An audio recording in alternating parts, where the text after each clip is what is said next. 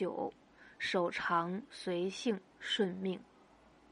孔子远游晋国，观看壶口瀑布，黄河北来，仿佛从天而降。二百尺的飞挂水，四十里的雪浪花，何等壮观！落差这样大的激流，鳄类、鳖类、鱼类都不敢来游。孔子发现有一男子正在波上挣扎，还以为是处境艰难投河自尽的呢，吩咐随员沿河追赶，设法拯救。随员追赶了数百步，见那男子不慌不忙游到浅滩，安然出水，披一头长发，在堤下缓步唱歌，潇洒之至。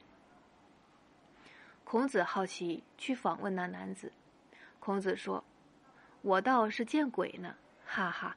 待我仔细瞧瞧你，不错不错，是人，活生生的人呢。这么看来，你刚才并非在挣扎，而是在采假水。请问，采假水有什么诀窍吗？男子说：“不，我没有诀窍。手长出生，随性长大，顺命成人，这便是我。”我在水中同泉水一起沉下去，同涌水一起浮上来，遵从流水规律，绝不自作主张。我就是这样采假水的哟。孔子说：“你所说的手长出生，随性长大，顺命成人是什么意思？”男子说：“生在山区，我爱山，手长嘛。”长在水崖，我爱水，随性嘛。